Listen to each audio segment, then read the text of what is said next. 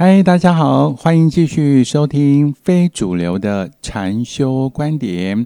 今天哦，要跟大家来聊聊的这个话题就是开悟。呃，为什么要用聊的？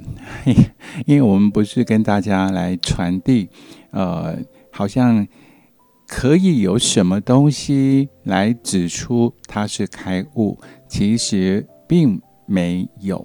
如果有什么，具体的这个文字语言可以来指出什么是开悟的话，那它就不是开悟了。那你问我到底有没有开悟？呃，其实我只能说我并不知道，我不会知道那个东西，甚至我我也不会去想，哈，达成什么开悟，它也不是一件需要去达成、去完成的事情。我知道很多呃同修啊禅修的同修，对修行有兴趣的人，都以开悟啊视为呃在修行的呃过程当中哦最高的一个状态。呃，所以当然你在很多网络啊，或者是很多的佛这个佛教的经典啊，其实佛教经典哦。呃，很少讲开悟，佛陀很少讲。为什么？就像我一开始所讲的，它并不是一个可以被具体形容的东西。你只能在旁边啊，敲敲边鼓啊，在旁边这样子呃转呀转的，呃，形容大概那样那样的滋味啦。只能说那个味道好。比如说，呃，开悟是一朵花，你并不知道那那朵花是什么样的花，没有办法，你只能说，哇，我闻到了它的芳香，我闻到了花朵的味道，你最多你的感官就只能如此的形容。那为什么要去提到开悟啊这件事情？因为我也知道。在网络上有很多呃自称也好啦，或者是非常知名的一个大师啊、师傅啊，好多，呃，看起来都好好像那种高高在上啊，非常的有威仪呀，非常有威严啊，整个讲话也好啦，非常从容优雅哦，这点我倒是非常的佩服。不过，开悟是一种。高峰的经验吗？好像一种神圣不可侵犯的经验吗？大家可以稍微的思考一下。好像在我们像我们都是网络族吗？经常啊，在网络就会看到诶很多的这个网页啊、YouTube 啊、啊脸书啊、IG 啊相关的这种所谓修行的讯息啊也非常多，很多人也也常在分享他们。啊，一些修行的心得啊、经验啊等等，但是要请问大家的是，开悟是一种崇高的、神圣的一个经验吗？可能大部分的朋友都说应该是吧，应该是啊，不然为什么呃几千年来，好 从佛陀以来，这么多人这么辛苦，然后非常努力的去追求呢？好，而且这么难达成呢？那我要告诉大家，在我的观点，因为属于非主流嘛，非主流，所以呢，一定要跟人家有点不同，哈，有点叛逆一点。那我跟大家分享我的看法啊，就是开悟其实是最平凡、最平凡的一种状态，最低、最。最低下的一种状态，也是最自然的一种状态，甚至它没有状态，它不是一个状态。一旦你去形容，你去说，哎，它是这样的，它是这样的，那就走错方向了，就搞错了方向，就把它给物质化了。它并不是一个你可以去指出的地方。那有一天，当你透过很多年的修行好了，好，然后也进步了，然后也有很多的体悟好了，那这些体悟，你都必须要全部的放下，才有机会去尝到那个开悟的滋味。所以整理一下哦，那这样子的话，真正开悟的人，不就你永远找不到或遇不到吗？也可以这么说，因为你在他的外表，在他讲话，他的言行举止，也可能是杀猪的，也可能是呃抽根烟哦，喝个酒，你根本认不出来，他绝对不会。去让自己成为一个很优雅，然后讲话哦慢条斯理，然后就呃头头是道，不见得哦。就算三字经也有可能会讲出来，因为他已经回到那最自然的状态。呃，那最自然的状态，那干嘛要修行啊？啊，对呀，干嘛要修行？因为我们以前啊，在修行以前，我们总认为我们 something wrong，有些地方好像做的不好或做错了。我们有一个好的方向，好像要改变自己，或者是呢提升我们的心灵的境界，那才是我们的目标。好像如此哈，这样讲好像也没什么错。但如果真的到达开悟的话，无论你往左往右、往上往下，做好人做坏人，他是完全不会去选择，也不会，也不会刻意要成为什么样的人。假如说，假假如说，哎，我可能在开悟之前，我是一个。杀猪的啊，这个杀猪哦，哦，杀生啊，哈，这个杀业很重啊，这样不好。然后，然后他去修行。那在经过了可能呃一段时间的修行之后，他获得了开悟。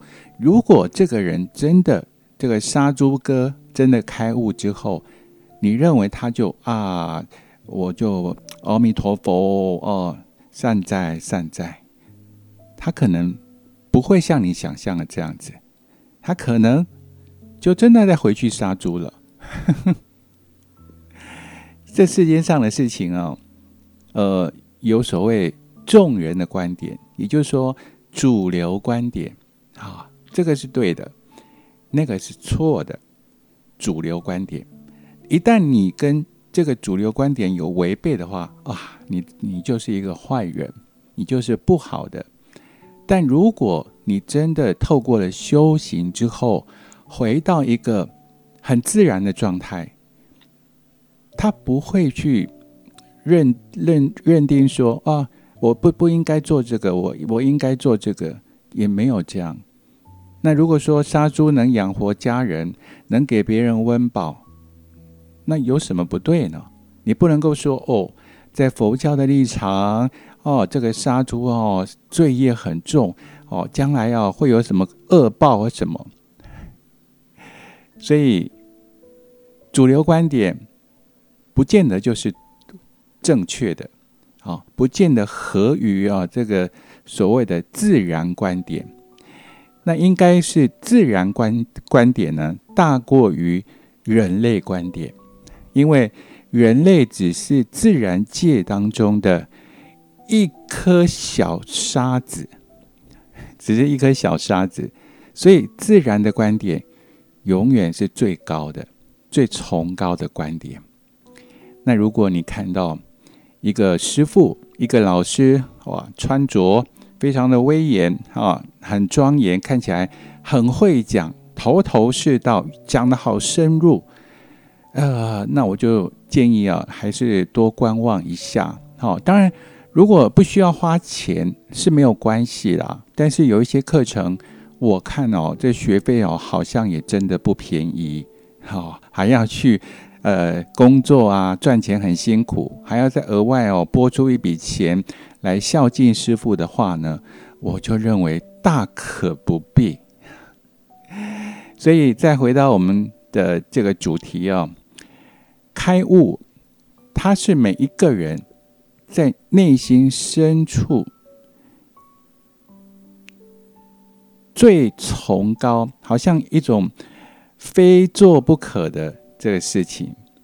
所以这个世界八十亿人，大概有七十几亿人都有宗教信仰。有的比较深一点，有有的比较浅一点。那为什么会有接触宗教，会信仰一个神啊，信仰一个佛啊等等？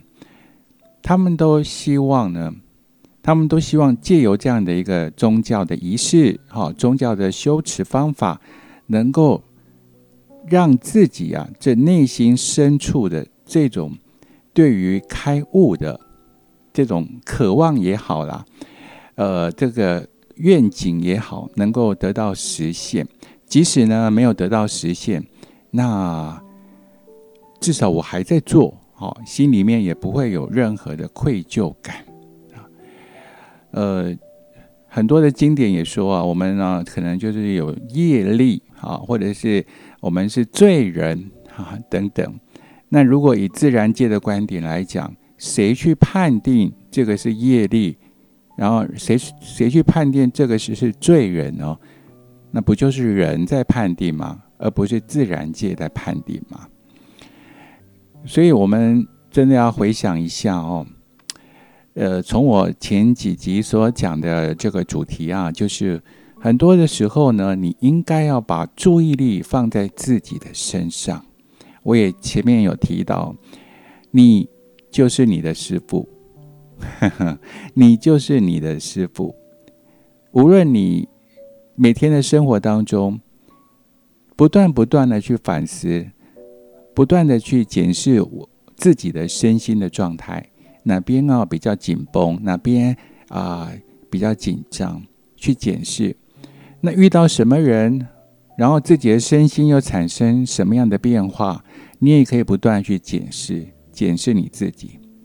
最好就是把所有的呃比较负面或者是不愉快的这个感受呢，都归咎在自己身上，都归咎在自己。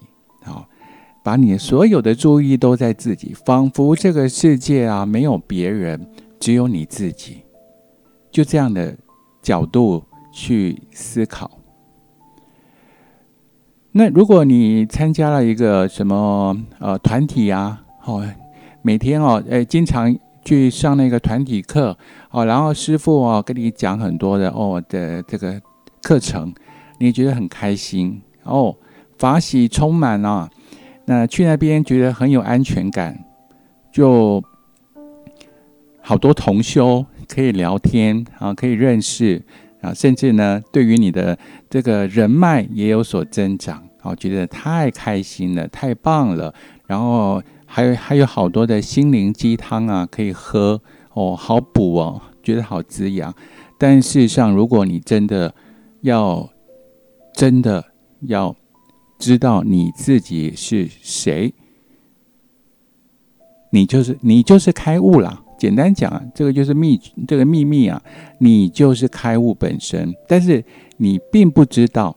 如果你要去探索，真的要去找到你真正是谁的话，那你并不是每天法喜充满，觉得很有安全感，并不是，而是要调整到一条非常危险、非常不安的路。这条路就好比一一条黑暗的隧道，那隧道。外外头当然有阳光普照，可是，在隧道里头充满的黑暗、不安，还有很多的恐惧。如果你真的想开悟，这是一条必经之路，而且会让你仿佛呢就要呃往生一般。事实上，开悟也是一种重生呐，一种一种重生呐，哈。再次出生呐，所以我看到好多人，诶，比如说我脸书的一些呃莲友有在修行的，从十年前开始就每 Po 文都是很正面、很阳光、很棒、很开心、笑容满面。但事实上，我认为并不是如此。